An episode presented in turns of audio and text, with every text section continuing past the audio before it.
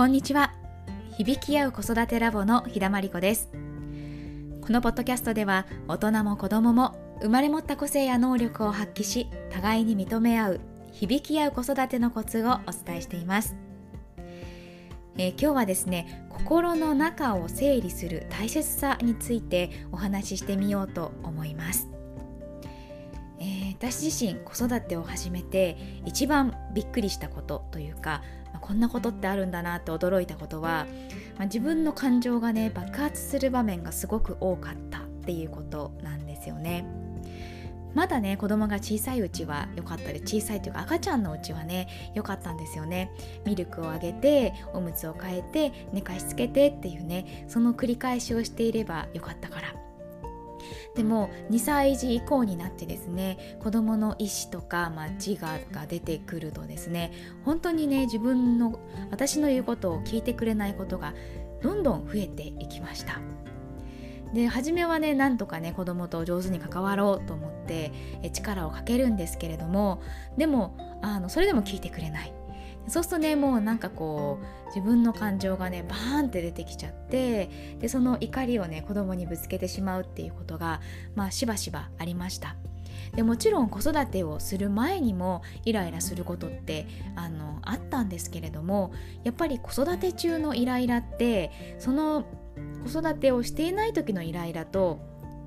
ちょっと性質が違うようなものだなというふうに思いました。それは何でしょうね。自分でこう抑えたりとかうまくコントロールできないような感覚があったんですよね。だから自分の心のこともよくわからない。なんでこんなにイライラが爆発しちゃうんだろうっていうところもわからないし子供がなんで私のことをこんなに言うこと聞いてくれないんだろう。っていうこともわからない。本当にね自分のことも子供のこともわからない尽くしの状態だったなっていうふうに思います。でなぜこんなにわからないわからない同士だったのかっていうことなんですけどえー、それはですねやっぱり心の中がぐちゃぐちゃだったからだと思うんですね。でこうお部屋の中をイメージしてもらうといいと思うんですけどこう物が溢れていていろんなものがぐちゃぐちゃに入っている、まあ、ぐちゃぐちゃにこう散らかっているお部屋って一体何がどこにあるのか全然把握できないしわからないなっていう感覚になりやすいと思うんですけれどもまあ人によってはねこのあの山のこの山はね何だかのプリントなとかねもうしっかり把握している方もいると思うんですけどだけどやっぱり多くの場合はこうごちゃごちゃしてるとあれどこに何があったっけみたいな状態に、ね、なりやすいと思います。それが心の中で起きているだからもういろんなものが心の中に溢れすぎていているものいらないものも全部心の中にあるからもう本当に何がどこにあるのかわからない状態だっただから自分のことがわからないし子供のこともわからないみたいなことになっていたんだなっていうふうに思うんです。でそういった状態の時に何が大切かっていうとやっぱりお部屋も心も整理整頓なんですよね。以前、えー、響き合う子育てラボの時間にラボのメンバーがすごくねあの分かりやすい例でお話ししてくれたんですけれどもその子はねすごく整理整頓、まあ、お部屋の、えー、収納とかね考えるのがすごく得意で上手なんですよね。でも彼女が言ってたのはあのお部屋の整理整頓もやっぱりこうこんな収納ケースを使ったらいいとかこんな風に突っ張り棒を使ったらいいとか、まあ、そういった整理する方法っていうのはたくさんあるけれどもでもまずその大前提として物が溢れすぎてたらいくらその収納方法を知ってたとしても上手に収納できないよねっていうことを言っていました。でそれはやっぱり心も同じで心の中にいろんなものが溜まりすぎていたらいくらこんな心持ちにしましょうとかこんな風に子供に言葉がけをしてみましょうっていう風に言ったところでやっぱり、えー、本当の意味ですっきりはしない結局元に戻っちゃ戻ってしまうっていうことになってしまうっていうことなんですよね。だから本当にこうラバのメンバーが言ってくれたみたいにお部屋の整理整頓で大事なことと心の整理整頓大事なことって密接につながっていてやっぱりすっきりした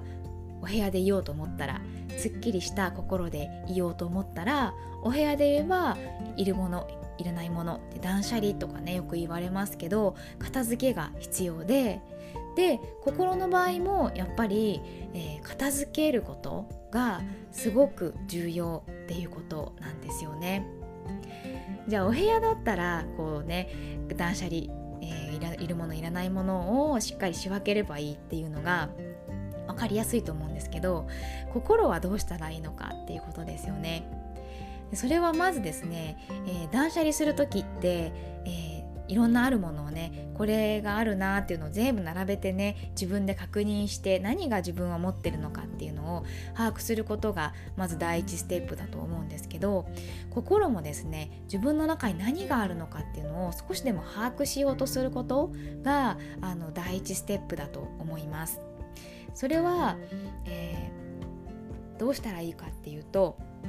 感情を丁寧に感じることなんです。感情はですね心の中にあるものをこうある種伝えてくれるメッセンジャーみたいなあの役割をしていてだから感情をこう丁寧に感じれば感じるほどこの心の奥のものがね見やすくなってくるんですよね。でそもそもね感情自体をこう感じないことにしているがために、えー、感情が心に溜まっているような感じも、えー、そういう状態になっているというふうに思ってもらうといいかなというふうに思います。でもちろんこの感情をね感じることでその溜め込んだ感情っていうのをまずはあの軽くしていくことができるしその奥にある、えー、自分の本音だったりとか、えー、本当に考えてることとか、まあ、そういったことも、えー、見やすくなってくるんですね。で他にも、まあ、ヒーリングをしたりとか瞑想をしたりとか心の片付けの方法っていうのはたくさんあるんですけれどもなんか自分に合ったものを選択していけばいいと思うんですけどでもこうやっていらないものを手放して少しでも軽くなっていくことでその上で収納方法どういう心のマインドであったらいいのかみたいなことを考えていくことがすごく大切なんだなというふうに思うんですよね。で私自身もですねこうやって心の片付けをしながら心のその収納方法じゃないですけど心の在り方っていうのを学んでいくことによって本当不思議なんですけどやっぱ自分のことがより分かるようになっていったしで自分のことが分かるようになればなるほどなんか子供のことをね分かるような感覚が増えてきたしでそうするとね自分のこういろんな、まあ、嫌な部分とかネガティブな部分とかも、まあ、そういうこともあっていいよねって認められるようになってきたしそうすると子どものこともね自然と認められるようになってきたなっていうふうに思います。心の整理整頓。本当にね、まあ、すっきりした気持ちであの毎日を過ごすためにはあのおすすめだなというふうに思うし私自身もねそのためのサポートをどんどんやっていきたいなというふうに思っています。それでは今日はこの辺で。今日も聞いてくださりありがとうございました。ご質問お気軽にお寄せください。ではまた来週水曜日にお会いしましょう。